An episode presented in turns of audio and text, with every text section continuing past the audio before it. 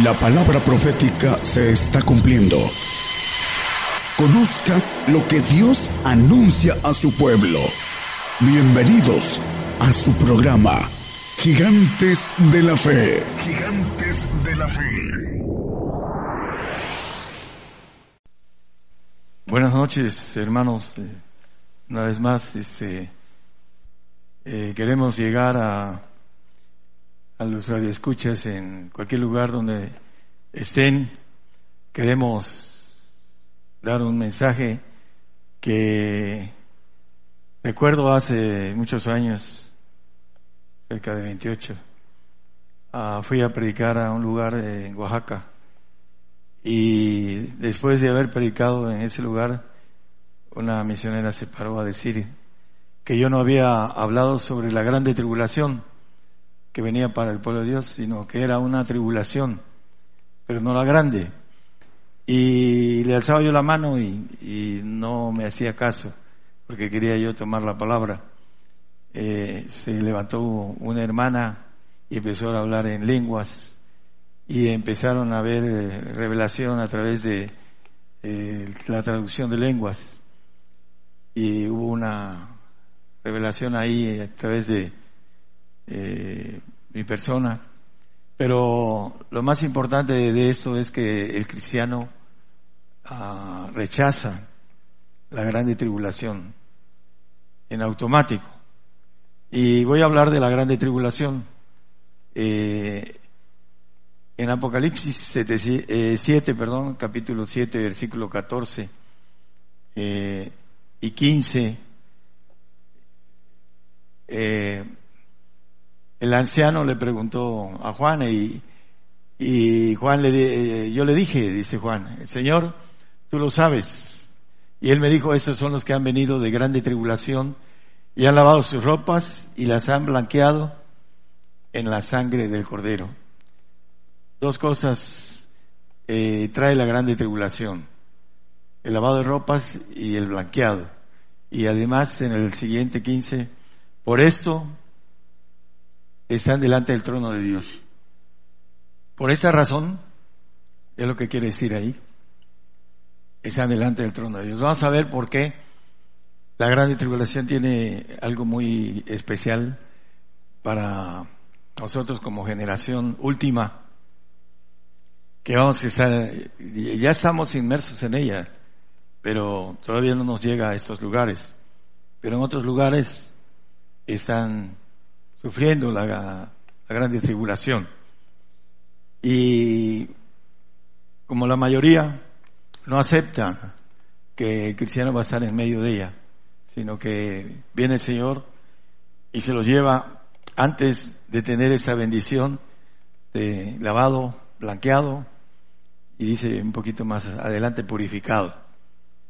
La grande tribulación trae esto y la razón de la que podamos estar delante del trono de Dios. Dice, por eso están delante del trono de Dios. Dice, por haber salido de grande tribulación. Vamos a desglosar eh, a través de la Biblia con mucha claridad el propósito de esto, hermanos. Eh, vamos a,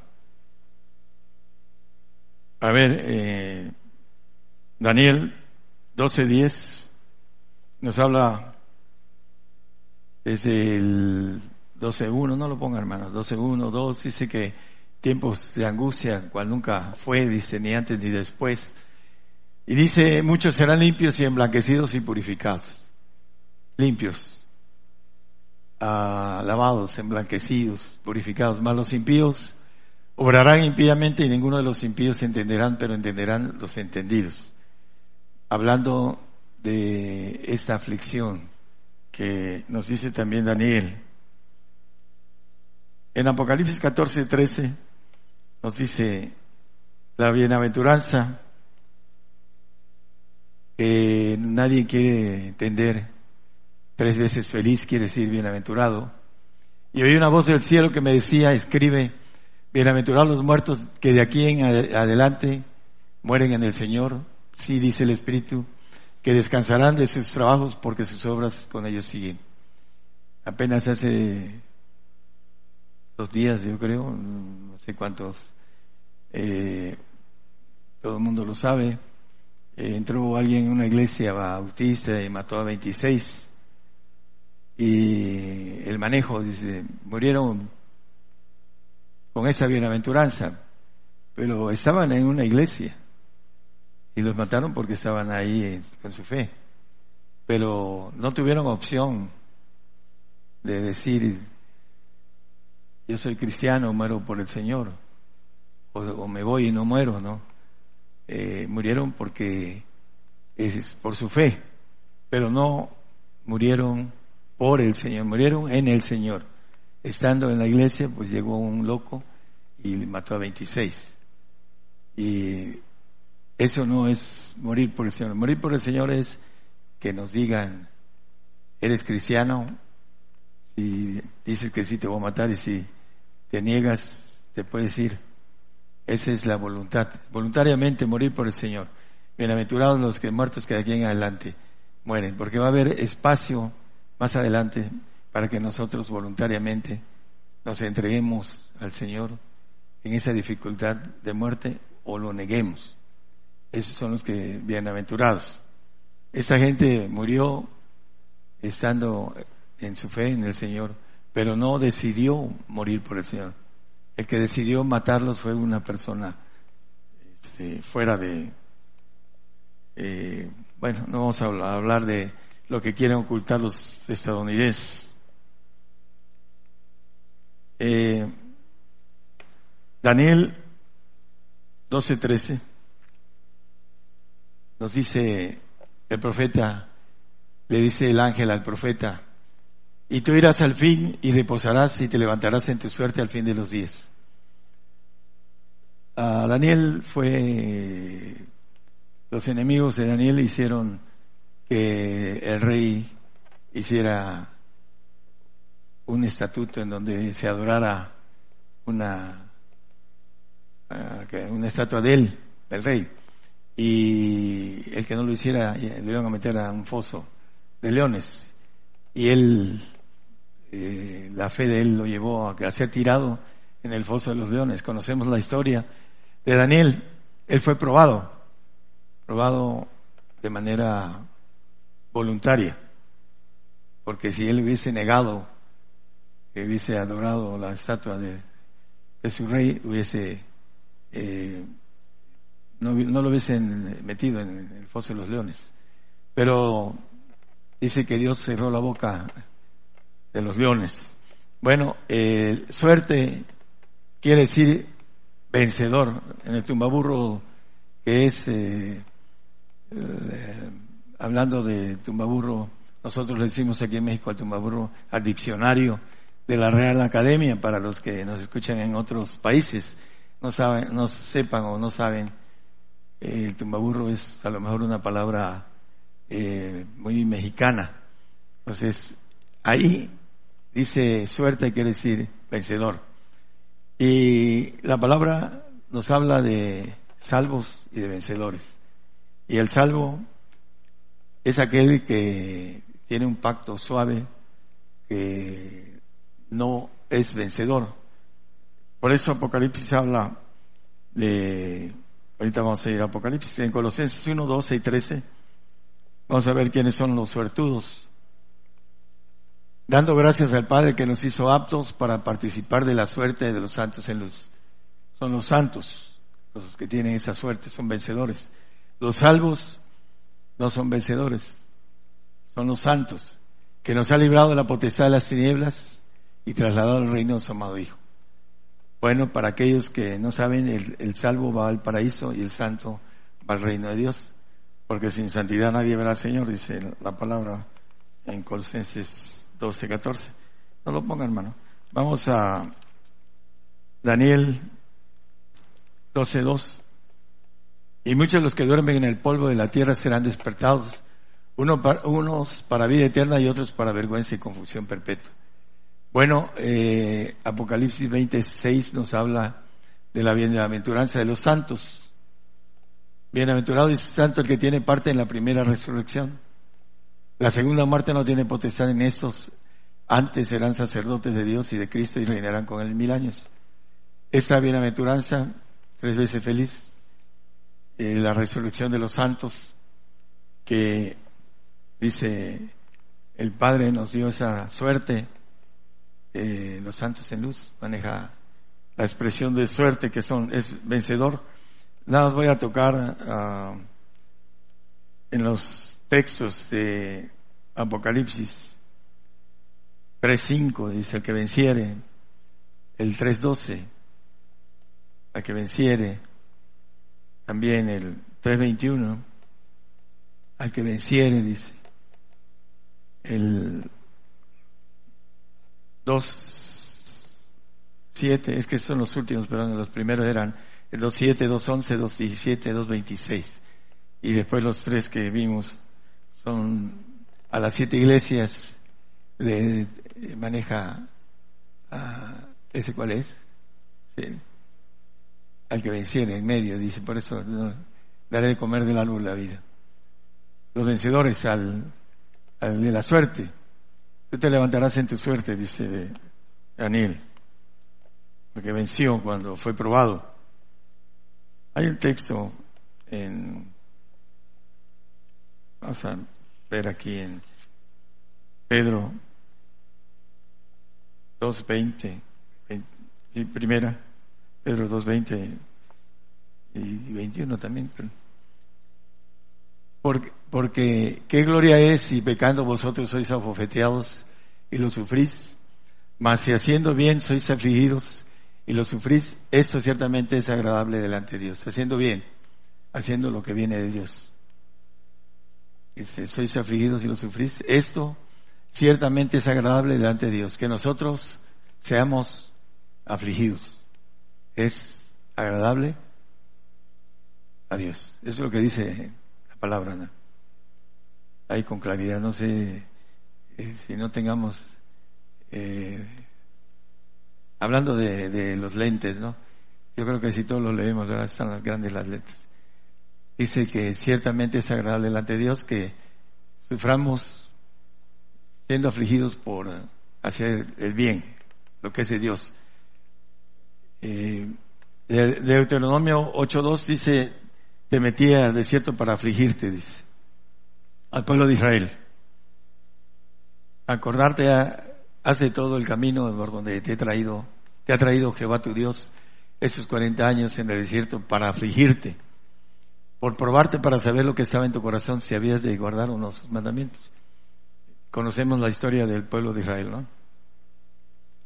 Eh, lo metió al desierto y dice un poco más adelante en ese pasaje, para a la postre bendecirte. Entonces, la prueba, el Señor nos prueba, dice primera de Pedro 1.7, la prueba de nuestra fe, dice, la cual, para que la prueba de vuestra fe, mucho más preciosa que el oro, el cual perece, bien que sea probada con fuego, sea hallada en, alabanza, gloria y honra cuando Jesucristo fuese, fuera manifestado. La, nuestra fe sea probada con fuego. Hablando de la grande tribulación, es una prueba, una aflicción. Y dice que es agradable a Dios que el cristiano lo sufra. Vamos a ver las razones. Primero, el, Señor en Mateo 16, 21 nos habla que le convenía a él padecer mucho, dice. Desde aquel tiempo comenzó Jesús a declarar a sus discípulos que le convenía ir a Jerusalén y padecer mucho de los ancianos, de los príncipes, de los sacerdotes, de los escribas y ser muerto y resucitar el tercer día. Le convenía padecer mucho porque le habían hecho una propuesta al Señor en los cielos. Dice, una propuesta de gozo, dice, el 12.2 de Hebreos, no lo ponga hermano, es parte de otro tema. Y a él le convenía ah, hacer algo importante, padecer mucho. ¿Qué le dice Pedro en los siguientes versículos? Señor, todavía lo reprende Pedro al Señor, a su Señor. Y Pedro tomándolo aparte comenzó a reprenderle, dice, a su propio creador, ¿no? Dice, diciendo, Señor, ten compasión de ti y en ninguna manera te acontezca, eso te acontezca, que vayas a la cruz. que padezcas. ¿Y qué le dice el Señor? Entonces él volviéndose dijo a Pedro, quítate delante de mí, Satanás, porque no entiendes las cosas, lo que es de Dios, sino lo que es de los hombres. Mereces escándalos, quítate. Y por eso Satanás lo pidió. Satanás me ha pedido de zarandearte. Lo reprendió al, Señor. Si no vayas, dice, lo jaló aparte y dijo, oye, ¿qué te pasa? Dice, que no estás bien. ¿Cómo vas a ir a padecer, a morir en la cruz? Dice que le convenía. ¿Por qué le convenía al Señor? Dice en Hebreos 5.8. Ahí la respuesta clara. Porque aunque era hijo, por lo que padeció, aprendió la obediencia. Como hombre vino a dejarnos un camino de obediencia, dice en primera de Pedro 2.21. Para eso somos llamados, dice, lo que Cristo, pues, eh, pues que también Cristo padeció por nosotros, dejándonos ejemplo para que nosotros, vosotros, sigáis sus pisadas. El ejemplo del padecimiento que dice ahí Cristo padeció, para que nosotros aprendamos obediencia, para que esa fe sea hallada en honra y en gloria cuando el Señor se manifieste. Esa bendición de salir de la grande tribulación con ropas blanqueadas, dice limpiadas o blanqueadas, purificadas, porque es un propósito de aprender obediencia desde que entró en el Edén la desobediencia de nuestro Padre pasó por generación y se fue aumentando y ahora somos muy desobedientes, hasta en el fútbol. Oye, pásamela y no, no la pasan, son desobedientes los futbolistas. Bueno, el punto es que somos desobedientes demasiado, ¿no? Y el Señor nos quiere purificar para entrar después a un proceso diferente que tiene que ver con un callado. Y ese también lo vamos a ver así rápidamente. Eh, este callado que se rompe nuestros días. Zacarías 11, 9 y 10. Ahorita vamos a, a ver un poquito más acerca de como está bien claro en la palabra la cuestión de la aflicción y que tiene un plan de parte de Dios muy uh, muy claro, pero para el hombre no quiere conocer lo que es la corrección de la aflicción, que es algo que agrada a Dios, que nosotros por Él padezcamos, porque vamos a aprender obediencia. El Señor cuando iba a ir a la cruz dice que sus gotas de sudor eran gotas de sangre. Y que decía, que pase en mí este vaso, no como yo quiero, sino como el Padre quería. Y aquí en, Zacarías dice el profeta y dije, no os apacentaré, la que muriere muera, y la que se perdiere se pierda, y las que quedaren, que cada una coma la carne de su compañera dice, la que se perdiere, se pierda. Por supuesto que la, la voluntad de Dios es que todos los hombres sean salvos, dice la palabra a través del apóstol Pablo. Pero es el hombre el que toma la voluntad propia de decidir en esa generación padecer por él o hacerse un lado, darle la espalda. Por eso también maneja aquí la que se pierda, se pierda. Eh, es también el otro, vamos a, es el 10, el 10. Dice, tomé luego mi callado suavidad y quebrélo para deshacer el pacto que concerté con todos los pueblos. El callado de suavidad que habla Efesios 2, 8 dice que la salvación es un don, un regalo de Dios que no es por obras, porque por gracia sois salvos por la fe y eso no de vosotros, pues es donde Dios, no, no es por obras, ahí lo podemos ver en el 9, 2.9. Muchos quieren hacer obras para salvarse, pero no son por obras para que nadie se gloríe. La salvación es un regalo, es el callado de suavidad que se quiebra en estos días próximos y que la que se pierda, se pierde. Habla de el, el 9, la que muera, que muera, dice. El 2.9, es 11.9, perdón. La que muriere, muera, dice. Y la que se perdiere, se pierda. Entonces, ah, o morimos o nos perdemos en un lago de fuego eterno.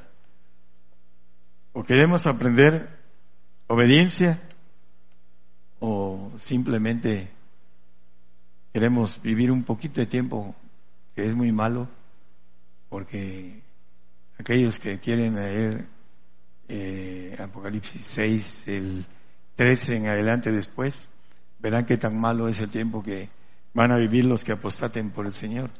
Van a pedir la muerte, dice la, la palabra. Bueno, la aflicción eh, en Marcos 13, 24 hay muchos pasajes. Lucas 21, 24. Todos son 24, no sé por. 24, 24. Dice, pero en aquellos días después de aquella aflicción,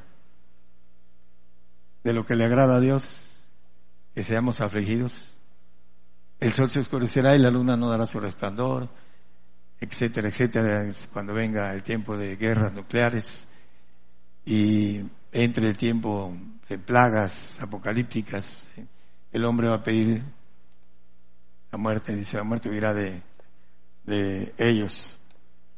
Hay bastantes textos, vamos a nomás al 6, el, bueno, el, Mateo 24, 29, dice que después de la aflicción el sol se oscurecerá Aquí también habla de un proceso. Primero es la aflicción, la prueba de nuestra fe, que es más preciosa que el oro que el cual perece, sea probada con fuego. En aquellos días, dice, va a venir, el sol se va a oscurecer, el sexto sello después del nuevo orden mundial, la primera, el primer bombazo nuclear, va a empezar a oscurecerse está en el capítulo 6, 13, etcétera, etcétera, de Apocalipsis. Pero lo más importante es que después de la aflicción de nosotros va a haber oscuro, oscuridad, el sol se va a oscurecer y la luna y las estrellas caerán del cielo, etcétera. Vamos a ver eh, Joel 2.31, lo oímos la vez pasada. El sol se tornará en tinieblas y la luna en sangre antes que venga el día grande y espantoso de Jehová. Eh, dice que después de la aflicción vendrán las tinieblas. Y maneja a Amós 5, 18, lo vimos también la vez pasada, acerca de los que desean el día de Jehová. ¿Para qué queréis ese día de Jehová? Será de tinieblas y no luz. Las tinieblas vienen después de la aflicción, de la prueba. Y va a ser el tiempo de oscuridad y de terrible eh, enfermedades que van a traer la cuestión de la polución nuclear para aquellos que apostaten y que no entiendan. Dice yo reprendo y castigo a todos los que amo, sé pues celoso. Y arrepiéntete, dice el 9, 19 de Apocalipsis, hablando de, de esta, esa prueba para aprender obediencia. Ese es importante, hermanos, que entendamos entonces el aspecto que nos habla por todos lados la Biblia, el castigo, ¿no? El castigo representa el juicio, ya nada más para enlazar que el castigo es juicio, dice eh, el profeta Jeremías en el 10.24, dice que castígame con juicio Castígame, oh Jehová, más con juicio, no con tu furor, porque no me aniquiles. El, el castigo que es juicio comienza por la casa de Dios, dice el apóstol Pedro en el primera de Pedro 4, 17, dice siempre que el juicio Es tiempo que el castigo, es tiempo que la aflicción comience de la casa de Dios. Y si, primero comienza, y si primero comienza por nosotros, ¿qué será el fin de aquellos que no obedecen el Evangelio de Dios? Bueno, hay muchos que no, que son creyentes, pero que no obedecen al Evangelio del Reino. Por eso no alcanzan a entender la prueba de fe que tenemos que atravesar la grande tribulación.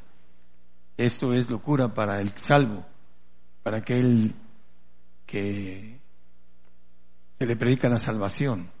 Es un regalo de Dios, no es por obras la salvación. Y dice es un regalo, no sé, cualquier cosa que el hombre haga por su salvación no es por obras, es un regalo de Dios, por fe. Creo en el Señor Jesucristo y lo confieso. Y eso es la fe que me lleva a salvación. Y callados de suavidad que se rompen estos días. Pero los que sabemos que tenemos que eh, aprender obediencia, tiene que ser a través de la prueba de aflicción. Porque es lo que agrada a Dios, dice, que seamos afligidos por hacer el bien, no por hacer algo equivocado, algo malo. A veces el cristiano estoy padeciendo porque no tengo trabajo, porque no, porque se me murió cualquier persona de la familia. No es así, no está padeciendo por el Señor, está padeciendo de manera natural. El padecimiento por el Señor es diferente. Estos 26 bautistas que fueron asesinados no tuvieron opción de decidir. Los mataron. Estaban en la iglesia eh, teniendo un servicio hacia el Señor, pero no tuvieron la voluntad de morir por el Señor, sino que los mataron por que estaban, eh, como dice el Señor, su tiempo era presto, si no, no se hubiesen ido. Los que se van, se van porque su tiempo es presto. Eso lo dice el Señor. Entonces, hay muchos que están muriendo apenas este, hace tres días me habló una persona, hermano, dice, no, no, no, es un hermano, es una persona conocida de deporte. Eh, se murió el ingeniero Chávez. Bueno, el ingeniero Chávez era cristiano, cristiano salvo. No, no se preocupa uno por mucho por el cristiano porque sabe uno a dónde va, no va a un castigo. Pero bueno, nunca se dejó compartir la palabra de verdad. Y ya ahorita donde está, pues ya lo sabe, ¿no? Pero los que nos escuchan, hermanos, ahí escuchas, la tribulación es un propósito para limpiar, para emblanquecer y para purificar los que tenemos el vestido del Señor. Así lo maneja la palabra seremos emblanquecidos y purificados. Y dice que por esa razón, por haber salido de grande tribulación, están delante del trono de Dios. Podemos, este, eso es algo muy grande, difícil de entender para aquel que no ha caminado y que no entiende el padecimiento. Tiene un propósito muy grande en el camino del cristiano. Aprender obediencia aprender a ser emblanquecido, purificado, limpiado a través de sufrimiento. El cristiano no quiere sufrir. A veces sufre de manera, como dice la parte primera del texto que leímos en Pedro, eh, por favor, es este, primero de Pedro 2, ¿qué? 19, 20, ¿qué es? 20. A veces se sufre por las faltas, por las los errores, dice, se sufre pecando cuando se es llevado a veces a, las cárceles. Hay gente que estando aquí han sido llevados a las cárceles. he sacado a, a, cuando menos a tres de aquí, de los que están aquí, en la cárcel. ¿Por qué? Porque por alguna razón hicieron algo que no era correcto o no supo de la corrupción que hay en nuestra sociedad y creyó que las cosas iban a, caminar de manera correcta y resulta que lo, los meten a la cárcel por porque de esa forma trabaja nuestro gobierno y el gobierno de casi todo el mundo. Eh, primero meten y después averiguan, ¿no? Entonces, eh, son, eh, sufren, pero haciendo males, eh, pecando. Pero en la parte de abajo dice, si haciendo bien, sois afligidos y lo sufrís, esto ciertamente es agradable delante de Dios. Aprendemos obediencia. Ahora que venga sufrimiento, vamos a aprender obediencia. Unos tenemos más obediencias que otros. El punto es que todos vamos a aprender obediencia, todos. Aún hasta los más rebelditos vamos a también van a ser procesados. Todos los que querramos eh, entender que la bendición para tener una gloria, un honor, dice, una gloria grande, tenemos que aprender lo que el Señor nos tiene, el paso del padecimiento, el amor que dice que nos tiene para, dice que nos reprende y nos castiga para que recibamos su amor. Nos estima porque somos estimados como ovejas de matadero y estimadas a los ojos de Jehová la muerte de sus santos. La estima, dice que a mis ojos fuiste de grande estima y yo te amé. Daré hombres por ti y naciones por tu alma. Eso es lo que está haciendo el Señor. Para aquellos que somos entendidos y que tenemos que atravesar, como el salmista, ya para terminar, hermano, el, 3.6, no tendrás, eh, no temeré de diez millares de pueblos que pusieren cerco contra mí. Diez mil pueblos es lo que quiere decir diez millares. Diez mil pueblos. Esos diez mil pueblos dice que dará naciones por nuestra alma, dice Isaías 43, 4. Eso es lo que el Señor está haciendo, probándonos para darnos algo grande. Y el canje son naciones, dice ahí abajo. Dice, porque mis ojos fuiste de grande estima, fuiste honorable, yo te amé, daré pues hombres por ti, naciones por tu alma. Esas naciones que nos van a acercar no debemos de temer. Diez mil pueblos. Dice, no temeré, dice el, salmista, el cerco de diez mil pueblos. Ahí es claro, es lo que, el canje que vamos a atravesar. Somos estimados y este es el pago para nosotros, naciones. Pero también tenemos que entender el padecimiento. ¿Por qué? Porque vamos a aprender obediencia. Aunque era hijo, por lo que padeció, aprendió la obediencia. Que el Señor los bendiga, hermanos.